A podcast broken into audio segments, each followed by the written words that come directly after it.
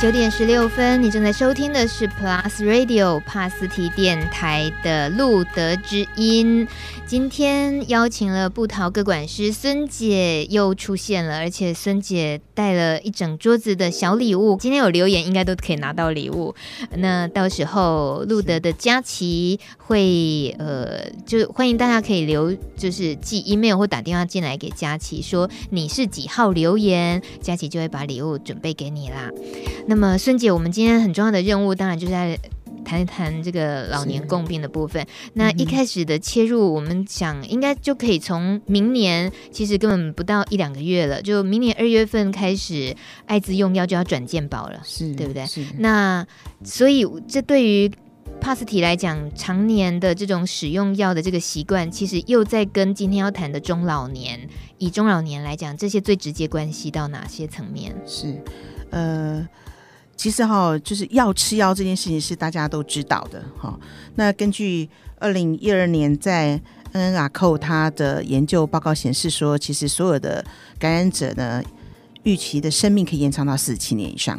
哇！所以我们对，所以我们就想，我们可以活，可以从你染病的第一天开始，就可以算你可以活五十年以上的寿命哈。嗯。所以呢，呃，既然要吃那么久的药哈，这个我们的药的确是跟未来有很大的关系，所以如果我们长时间服用这些高效能的抗病毒药物的话，它其实是会有一些长时间的一些副作用。嗯，包括第一个是脂肪代谢的异常、心血管性的疾病，好，或者是糖尿病啦、骨质疏松，嗯，好，甚至是啊慢性的一些肾衰竭，哈，那这些听起来就觉得很可怕，哈。事实上，我们只要好好的预防。也好好的注意，其实这些都不会发生的。可是人在中老年的时候，你刚刚提的这些疾病本来就蛮容易出现的。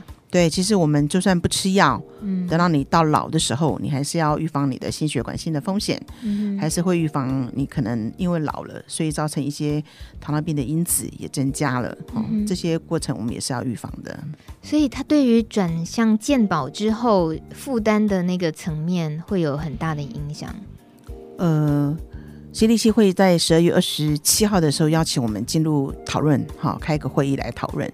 所以在健保转型了之后，现在最重要的健保转型是两年服药两年以上的这些感染者呢，我们会把所有的药呢就直接转到健保支付。嗯，所以呃，健保局现在目前接收所有所有 CDC 的方案，它暂时是没有任何改变的。嗯哼，所以如果各位您在昆明园区还是付五十块，那么转成健保之后，你也没变，你还是五十块。哎、哦，那桃园医院的话比较贵，是一百二十块，所以您到桃园医院来还是一百二十块，目前是没有变。嗯，那只是说两年之内的新感染者的吃药还是国家给付。嗯，这样。但是各位都应该很清楚知道，无论你是在各大医院当中哪一家医院来做这个服药的这个呃医疗哈，嗯，你都会接收到医医师说你你要抽血喽，半年要抽血一次了。那抽血就是一个很重要的一个一个一一一个治疗哦，哈，为什么呢？因为抽血才知道说我们要怎么样对你的身体来下判断，嗯，好，所以我们可能就刚刚跟家跟那个大米讨论几个问题，譬如说像心血管性的或者是呃脂肪代谢异常的问题，我们先来做一点点小小的好。的。的互相的讨论，嗯嗯嗯，那同学们大概都会抽血嘛，哈，抽血的时候你大概会知道你大概抽哪些，我们都会说心血管性的风险，你大概要看几个指数。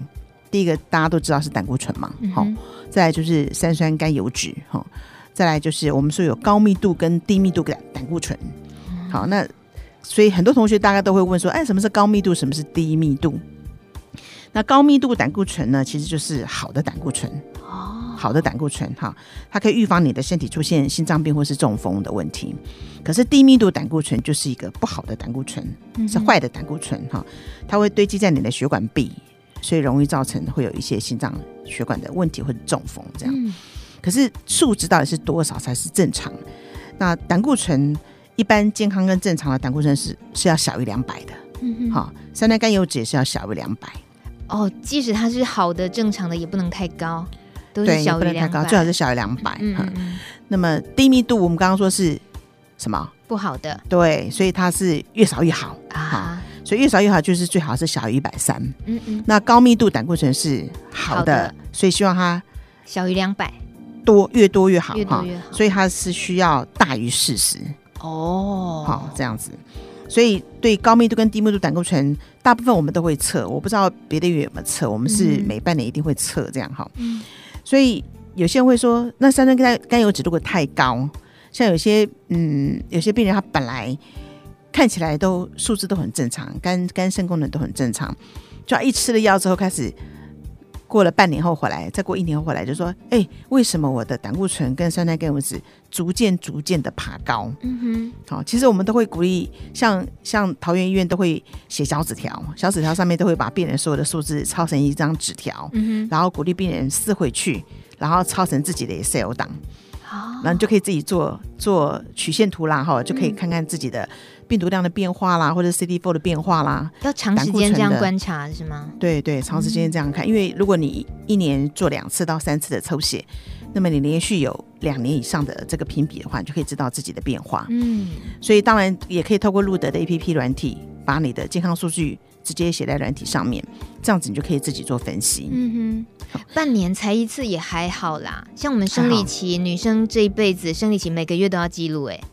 嗯，我这样算不算很乖？很乖，非常乖。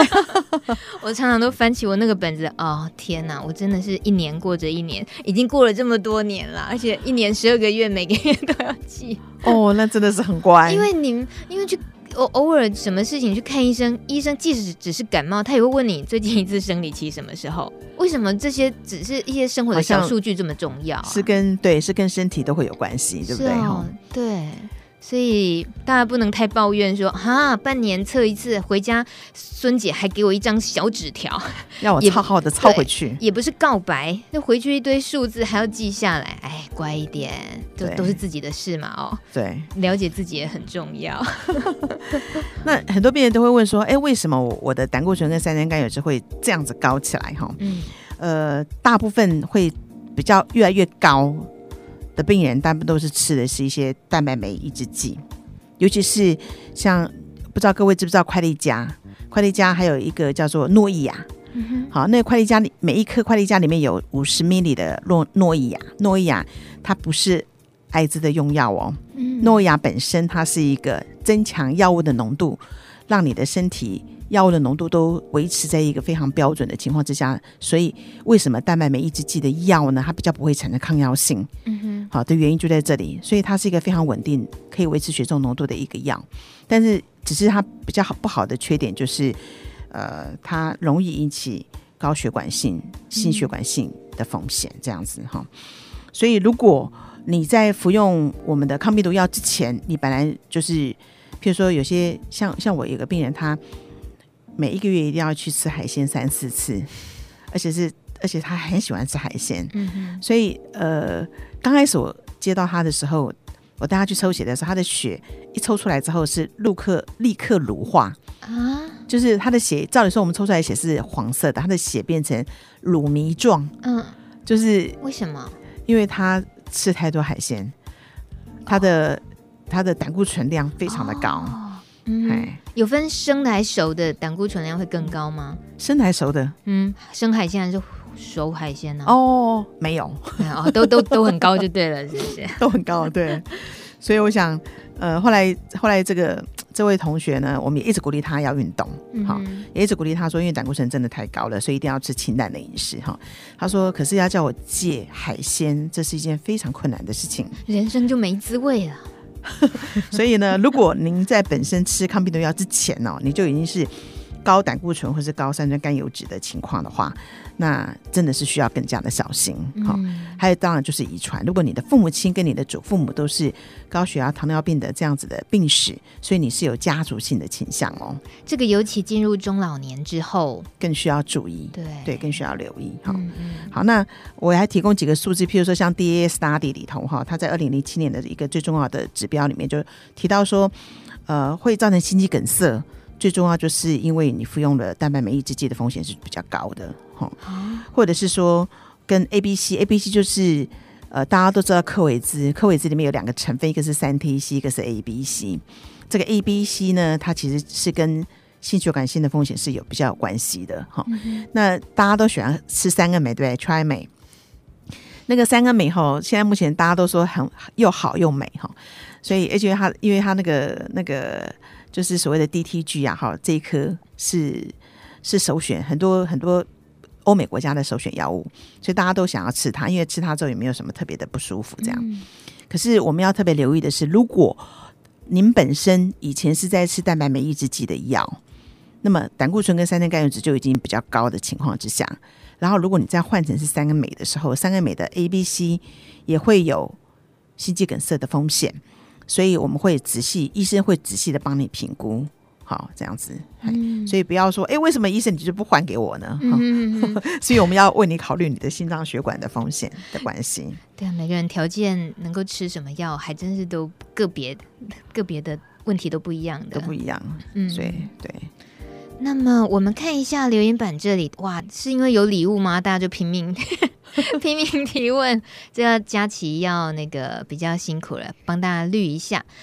嗯，大家的问题很多元，好像有些跟今天中老年共病没什么关系的，真的。对，我们先说有关系的哈。天天八号留言，天天他说回归健保，我满两年了，所以、哦、所以。所以对他来说，对同学来说，你满两年了之后，你的药就会回归到健保，就是以后是健保帮你审核你的药。嗯，所以你目前还是仍然可以吃你现在目前的药，而且你的费用是不会改变的。就是刚刚孙姐讲的，在昆明还是五十，在布桃还是一百二。是，但是你说回归健保是健保来审核药，意思是他吃的药是可能改变。呃，因为健保，当然健保。因为明年开始转健保哈，可是后年大后年过十年后的健保会不会跟现在有不一样？那我相信应该会有所不一样的哈，就好像说，嗯，就好像说很多癌症的病人，他回归健他的健保，他有很多的给付的项目，那有很多是不能给付的项目，所以我相信，呃，健保的作业流程呢，就是一定会考虑到大众化，而且会考虑到病人的需要，可能或许。以后对药物的这个部分，为了要节省国家的开支，哈，我相信药物的部分一定一定会有有一些规范在。嗯、那什么样的规范，其实我们现在不清楚，嗯、只是说我们就是要边走边看。但是同学们的权益呢，我觉得是一定会被为大家保留最高的权益。而且，呃，您的药物哈，在全世界啊、呃，目前台湾在全世界来说是是非常棒的一个国家。嗯，我们的药物都是备的非常的齐全，哈，全全世界的药几乎都可以进到台湾来。所以我相信您吃的药一定会被我们所把关，而且是被是被国家所认可，国家的给付哈，健保的给付，所以应该是不会太大的变化。嗯，所以真的暂时不用太担心。是好，还有六号就就说孙姐好，想请教感染者在投药半年后病毒量测不到才是正常吗？上一回门诊跟我说应该要测不到，除了 CD4 和年纪体质有关，病毒量的控制速度也会和年纪有关吗？谢谢您，辛苦了。哦，病毒量绝对不会跟年纪有关。也就是说，如果呃刚开始你开始要接受药物的时候，我们就会跟你说，如果你好好吃一个月都不漏的话，哈，我们所谓的百百分之九十五以上的药，就是如果你每一天都吃一颗，现在我们就叫做。单一处方一颗里面就有三种成分，那如果你好好吃的话，三十天所谓的九十五 percent 以上的话，就是你顶多只能漏一次。嗯，好，那这样子的这样子的一个规则性之后，你一个月好好吃，你就会掉一百倍的病毒量。哦，所以推算半年后就真的应该测不到才对。哦，三个月就会测不到了，哦 okay，就会测不到，所以你半年测不到也是非常的标准，就恭喜你。嗯，嗯那这个病毒呢？你要永远都测不到的话，就是一定要规则吃药。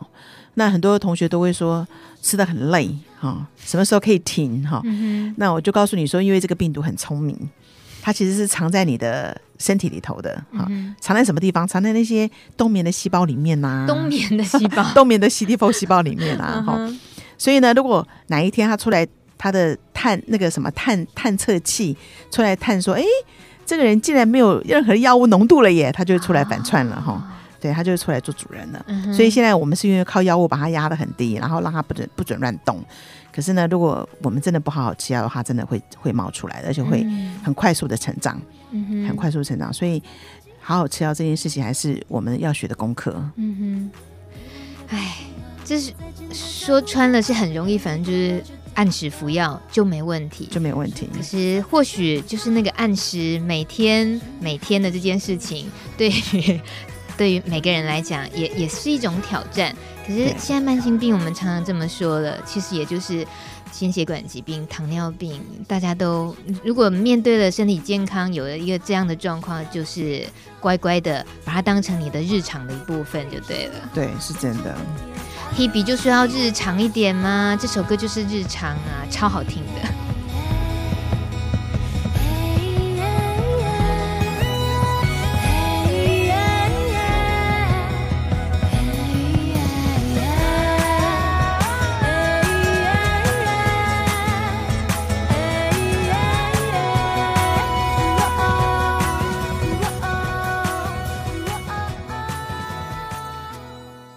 九点三十三分，Hebe 的歌曲过后，刚刚大米跟孙姐，我们再看看留言 板上的留言，心里想，哎，今天要讨论的事情，还是尽量先聚焦在这个中老年共病好了，因为连这个同婚的部分的话题也有啊，还有这个。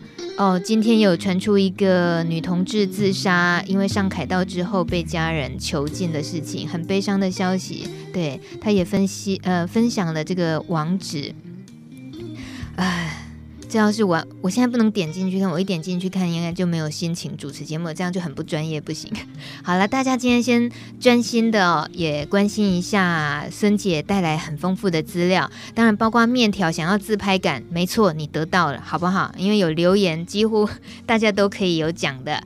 还有这个另一位哦，也是面条，说我比较喜欢吃甜的，留糖可以吗？什么意思啊，孙姐？留糖？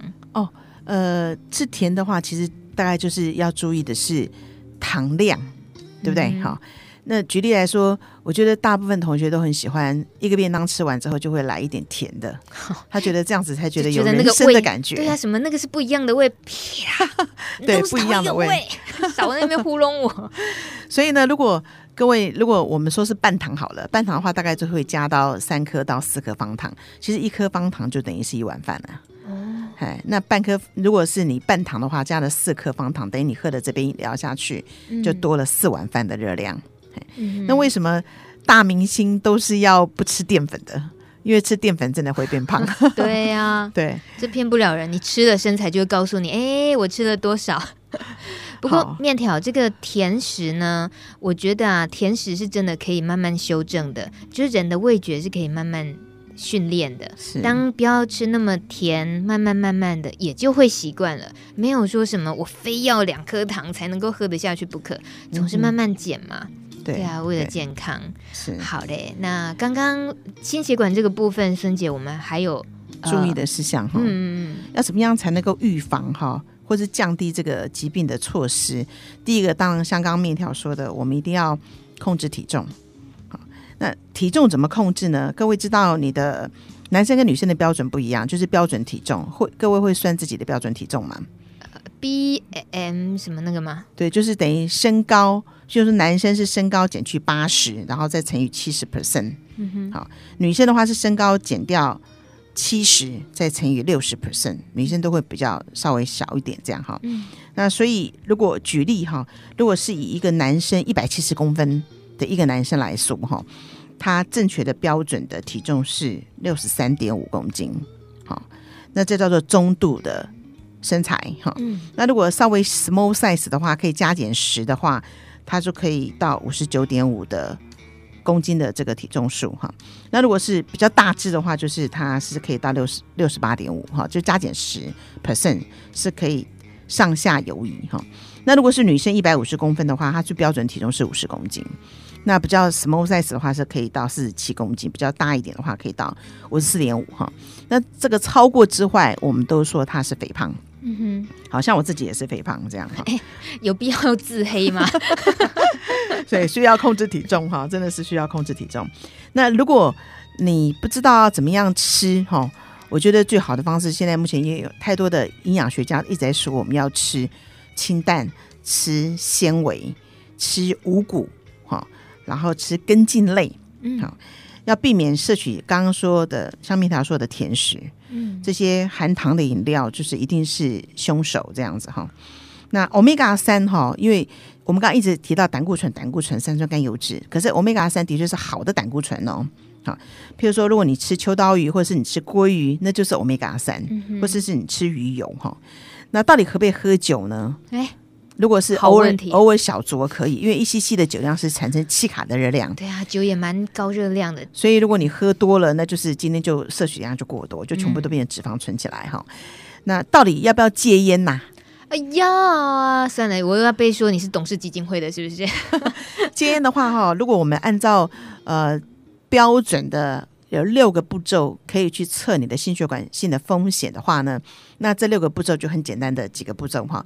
啊，我我我会把这个档案寄给佳琪，哈，请各位可以跟佳琪自由的索取。你意思是说我是抽烟的人，然后我来检测那个可以那六个，因为它有包括你的低密度管胆固醇是多少，嗯、然后你的现在年龄是多少，然后包括你的血压的情况如何，还有就是你的呃抽烟，如果抽烟的话就是两分哦。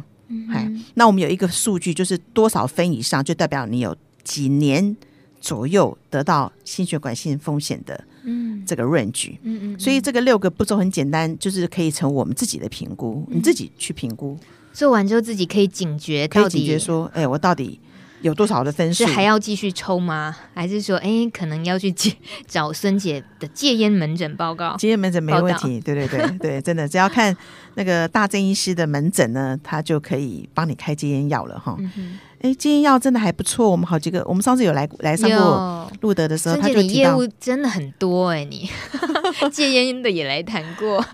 对啊，戒烟其实我们的好康就是去年跟今年哈，我们还给同学们有。车马费，只要你愿意来戒烟，我们就给车马费。不过这个计划已经结束了哈。嗯、那戒烟的话，如果是 Trampix 这个药，真的真的会变成少量抽烟，甚至是没有感觉。因为你吃了药之后，你在抽烟的时候，你会感完全感觉不出那个烟的香味，嗯、所以他就没有兴趣再抽了，没有吸引力了，没有吸引力了。对，好，所以我们刚刚提到说要戒烟，好，就是饮酒的部分也要尽量减少，还有就是要控制你吃。吃油的这个摄取量，所以如果你喜欢吃炸鸡啊，或者是你喜欢吃什么都是猪皮或者是鱼皮哈，这些都是量很高的。说说好听都说是胶质啊，但是事实上它真的是很高脂 很高的这个这个油脂量哈。对，所以如果你你你喜欢吃油炸，你把它转变一个方向，你变成是水煮或者是凉拌。或者是卤的，这样子就减少很多油脂这样的摄取。嗯，嗯，那接着下来就是要多吃纤维。如果你今天吃了一块炸鸡，那我就鼓励你说，你不要觉得很罪恶感。那你就想说，哎，那我要怎么样弥补我这个这么多的油脂量？就是我多吃两份跟鸡腿一样大的蔬菜。哦，同一天吗？最好是同一餐。哦，好，当你多吃更多的纤维量的时候，你就会知道说，其实这是个 balance，是个平衡。嗯嗯哼哼，对，不要觉得说，哎，我吃的就很丢体，我很很沮丧，或者是我很很罪恶，然后我就啊，算了算了，就放弃自己哈。而是说可以弥补，因为当你吃更多蔬菜水果量的时候，反而可以平衡你血水中的酸碱值。嗯、可是孙姐，那万一他就一个礼拜吃了三四次炸鸡，每次吃完都说没关系，我再去吃两份大的蔬菜，那同等的又那么多大份的蔬菜，这样会不会也不太 OK？其实我们会鼓励你的是说，你要预预先的计划，嗯，也就是说，你确定今这个餐要吃鸡腿，不是我再去补那个蔬菜，而是我计划我今天要吃鸡腿，我就先预备好两份大的蔬菜餐，对，所以我就应该先吃蔬菜，根本就不会有，那是一个好的一个选择，因为你先吃了蔬菜之后，你的消化。会比较快速，然后你再来去吸收蛋白质，嗯、其实是 OK 的。这样，而且食欲也差不多了啦，差不多已经满到脖子的一半，因为 蔬菜也很饱足感哎。对，会有饱足感。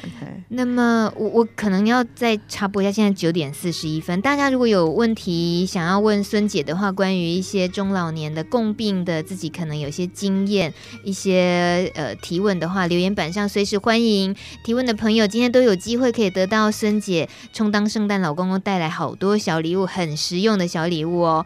还有，嗯，接下来，呃，有朋友其实也很特别在意一个问题，就是他会怎么样判断他自己现在的这种身体不适应的状况，是是因为疾病，还是是因为药物的副作用？嗯，其实如果是药物的副作用，我们会抽血可以看得到，是逐渐、逐渐、逐渐的高起来。当你的胆固醇量超过两百五以上的时候，而而且持续一段时间，我们就会鼓励开始鼓励你要吃降胆固醇的药。第一个，我们先换艾滋的药。呃，我们不轻易换药，因为药物好不容易去适应了哈。那当然很重要的就是你本身的保健健康的动作要做，譬如说包括运动，包括清淡饮食哈。如果你一个礼拜去骑三次脚踏车，每一次都骑超过三十分钟以上的话，AT 就会掉哎、欸。嗯，哎，我的病人他呃开始去去慢跑，一一个礼拜两个晚上去慢跑，都跑一个小时就开始掉。后来他又开始增加脚踏车的运动。他住大溪，他每次来看门诊就从大溪骑过来。骑多久啊？哦、大溪到那边？他觉得很容易。我觉得其实如果你真的容易了之后，你就会发现说，他真的是对你有帮助的一个运动。哎，结果他真的胆固醇就掉，三酸甘油酯就掉哈。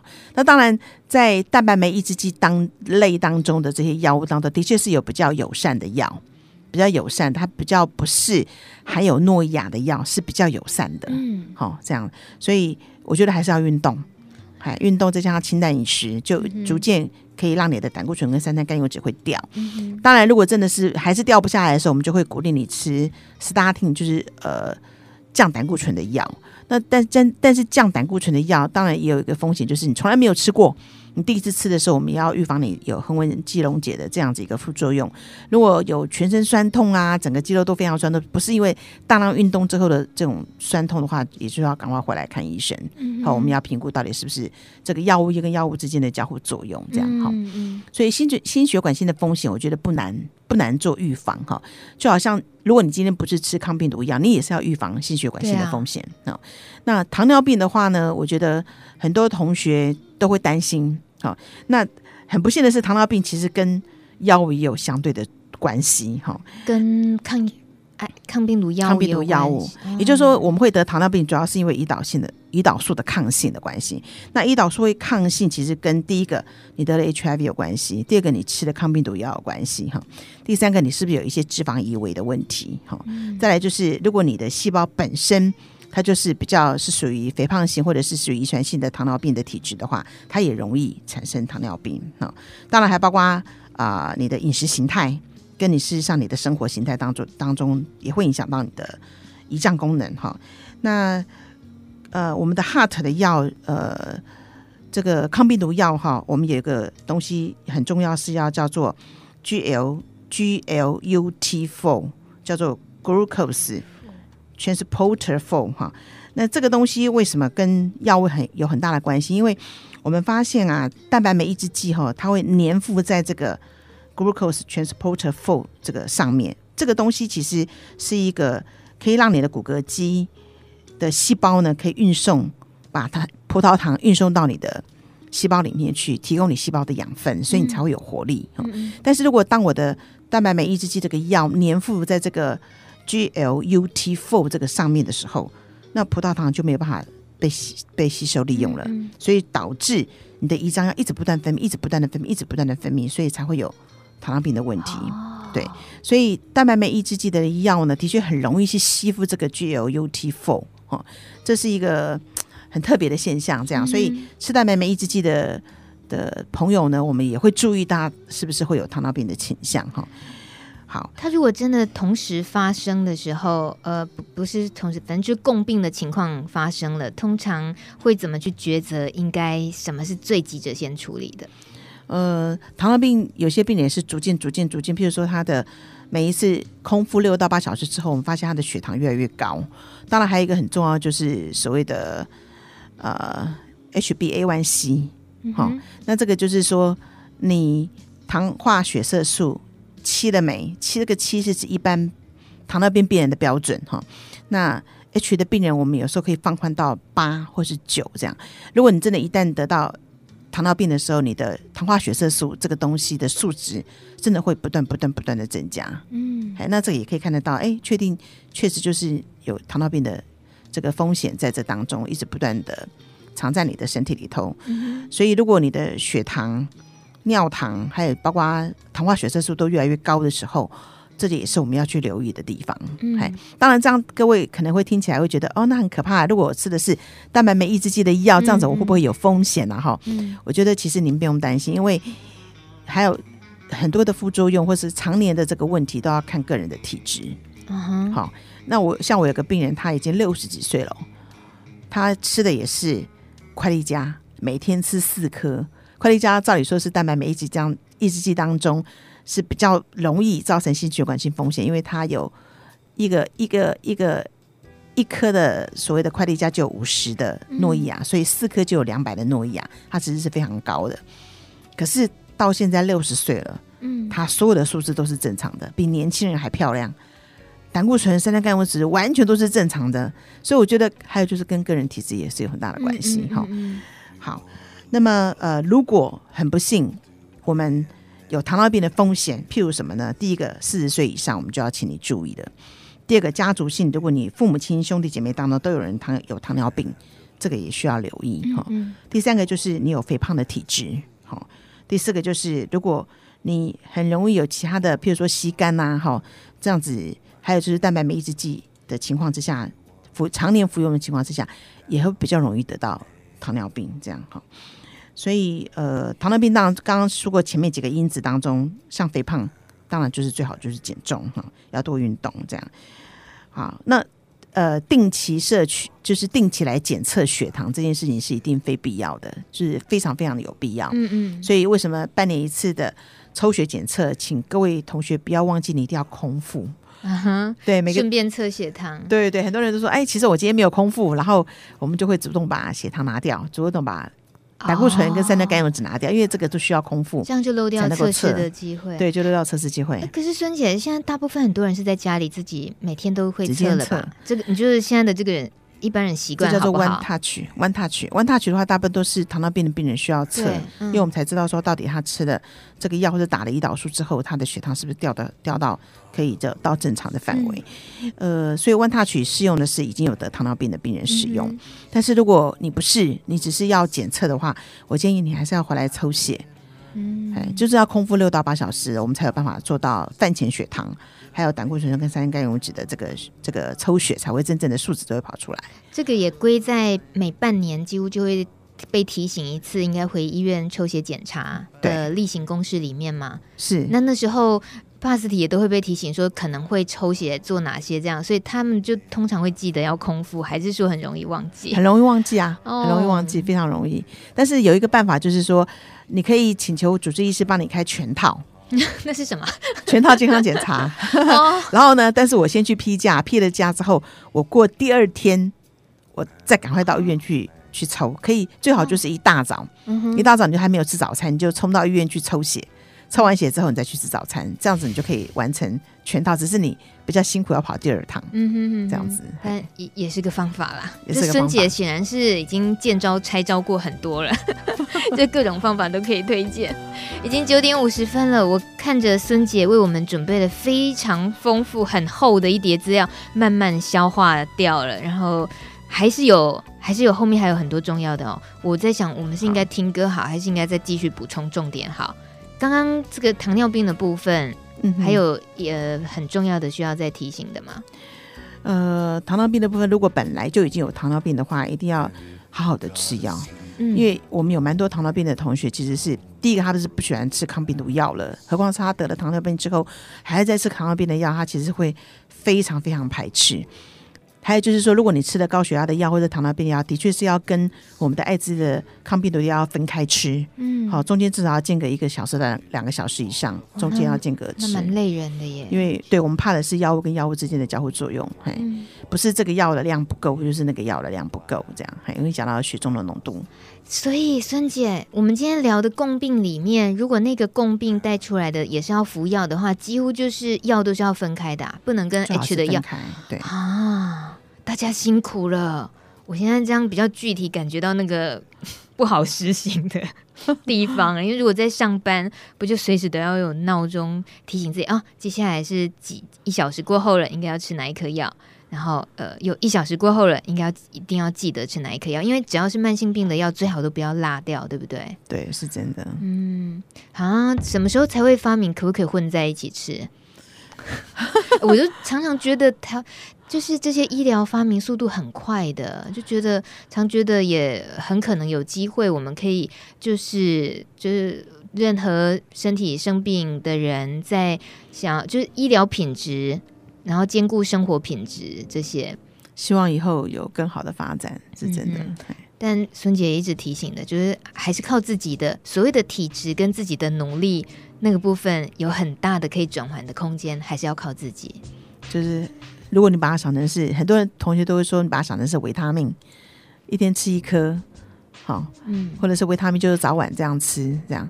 可是我觉得，其实对很多同学来讲，他也是很排斥。他说他看到那个药就会非常的讨厌，所以如果如果是这样的话，就会很难有很好的顺从性，所以就会影响到你的身体，会比较辛苦。哦，孙姐，你意思是说，呃，有的人纯粹只是觉得他知道那是抗病毒药，他心里头的排斥，然后有有人可爱一点，他把它转化成反正就维他命而已啊，反而接受度就好一点。对，是真的，就是心里那个关卡，心里的关卡，自己去调试而已哦。对，是真的。嗯那么中老年，我觉得光是提到中老年，大家或许就会觉得今天话题是不是显得沉重？可事实上，不是说只有帕斯提会遇到这个问题，主要我们也想关心的是，就像孙姐今天一开始就说的，以这个年寿命已经可以延长到四十七年以上，七年以上，对。那所以我们大家一起变老，我们大家一定得要一起面对老年之后，在艾滋还没有解药之前，我们就是好好面对这些事，也不要逃避。而且我们一起变老，有什么好不开心的？是不是？孙姐也在。你看孙姐今天这个海报里面多么霸气啊！就是说，别怕，有我在。孙姐，你常你常会这个有常常有这种气势出现吗？对于朋友们，哦，是有、哦、呃，对啦，很多病人其实有时候会，譬如说他如果很不幸。他自己也很懊恼，说：“哎，为什么我的没读出来的时候，我就会很懊恼的时候，我就会鼓励他说，其实没有关系啦，能难免会有一次这样哈。可是有时候对有些同学就说，哦，是哦，哦，没关系啦，反正就打针就好了嘛哈。嗯、那我反而会觉得，哎，你这样子不太小心哦，这样子你反正也要更小心一点。嗯、所以我觉得，其实有时候对生命的态度，跟对你自己而言，你你你想要珍惜到什么样的程度，其实其实是不一样的。嗯、所以我觉得有时候各管师。难免也会受到病人的影响，哈，就是也会希望你们更好，所以有时候难免像有些个管师会比较唠叨，因为有些个管师会比较婆婆妈妈，或者是有些个管师会比较会感觉像比较凶这样哈，所以很多病人都会说我比较凶这样，但是我都会觉得说，其实因为我对你的期待很高，所以我会觉得我希望你能够做得更好。嗯，你应该是三者兼备吧，又婆婆妈妈又唠叨，又又你就可是可是都是。为你好，这个我我我们大家可以感受得到，也知道能够得到的帮助，这些都很具体。那像是孙姐今天带来的这么多重要的讯息，呃，我们已经尽量把握住时间了，所以最后这个呃，特别还要再提醒大家的是，因为大大部分现在大家都会吃到呃所谓的惠利妥，我不知道各位知不知道惠利妥这个药。它是可以治疗鼻肝的，嗯，好。那现在舒发泰这一颗呢，其实就是预防性投药最重最重要的药。可是 TDF 就是呃惠利妥这颗药，其实它会有一些些的小小的副作用，就是它容易骨质疏松，或者是骨质会流失哈。那呃 HIV 的感染者的确是比一般正常的人来容易有骨折的机会，骨质疏松。骨质疏松的这个部分哈，嗯嗯，那我们先来解释一下什么叫做骨流失或者是骨质疏松。骨流失的意思指的是说你骨头里面的钙减少了，跑到血液中去。那骨质疏松就是指说你骨骨中的钙呢严重的缺失，严重一直不断的跑掉，嗯，那所以才会骨质疏松嘛，好这样。所以呃，这个惠利妥这颗药是非常重要的药，重要的非常重要，对，嗯嗯，那它。当然，对肾脏会有部分的影响哈，这点是呃美国的显示研究的显示这样。但是呃，重点福音来了哈，因为 TDF 哈，我们希望明年或者是明年年底，希望能够看到 TAF。就是惠利妥，对，是新药。哦就是惠利妥，它其实对肾脏是有一些功能性的影响，但是如果是 TAF 的话，它是几乎是没有影响的。嗯哎，所以药如果就像大米说的，有更多的更新的时候，我们就有更好的未来。对哦，这样。但是如果针对你本身就有一些骨质疏松的问题的时候，我觉得你可能就是要更需要第一个，你可能要来测骨质密度，好；第二个，你可能要补充你的钙或或或者维他命 D，好。那像我们医院来说，我们几乎为每个病人都量身定做，只要你来测骨质密度，我们帮你付钱，嗯，就六百块，我帮你付。再来就是，如果你需要，当骨质密度出来的结果是还算正常的时候，我们就鼓励你要运动，要晒太阳。如果你一天可以晒个二十分钟的太阳，那你的维他命 D 其实是够的，这么管用啊？这么管用，对，它就是一个免费的维他命 D 哈、嗯。但是如果你真的不行，那么我们就会补充，就是让你吃进去这样子。当然，维他命 D 其实还有更多很好的方法哈。大家都知道说，如果你多吃小鱼干，或者多吃一些起司，或者多喝牛奶，其实这些钙质都会补充的进来。嗯嗯，好，啊，九点五十八分，我们把握最后时间。这个骨质疏松也提醒大家了。然后刚刚糖尿病啊、心血管这方面的，对。然后我两分剩下两分钟，我们可以要取舍，要再跟大家提醒中老年共病的，特别是哪一个部分？嗯，大家还是很担心的是说，我会不会是共病症，或者是我会不会是只是药物的副作用？这个你不用担心，就交给医护人员判断。嗯，如果是因为副作用的关系，我们就会想办法帮你减少副作用，而且想办法帮你换药。那如果不是的话，是因为逐渐逐渐变老了，或者是我们的心脏血管各方面都慢慢慢慢老化的时候，出现的问题的时候，那我们也有更更多其他的医学医学方式可以帮你解决问题。嗯，所以中老年我们就勇敢的面对，而且呢，其实不是你一个人，是大家都一起慢慢的变老。哦，嗯因为我相信未来。就好像森姐之前说，我们他们去加拿大的时候看到那个、那个、那个、那个叫什么 house 啊，我觉得很棒。哦我觉得那个真的很棒，就是一个非常大、非常大的一个是 Pasty 可以去休闲养老的地方。对，好，它有一栋楼里面有一些是门诊，有一些是养老中心，有些是可以呃共同休闲之地。哈，我觉得如果以后未来我们可以成立这样子一个 center，或者是成立这样的一个一个中心，我觉得其实对大家都是好的，大家可以一起来养老，嗯，都不会是问题。这更美好的当然就是。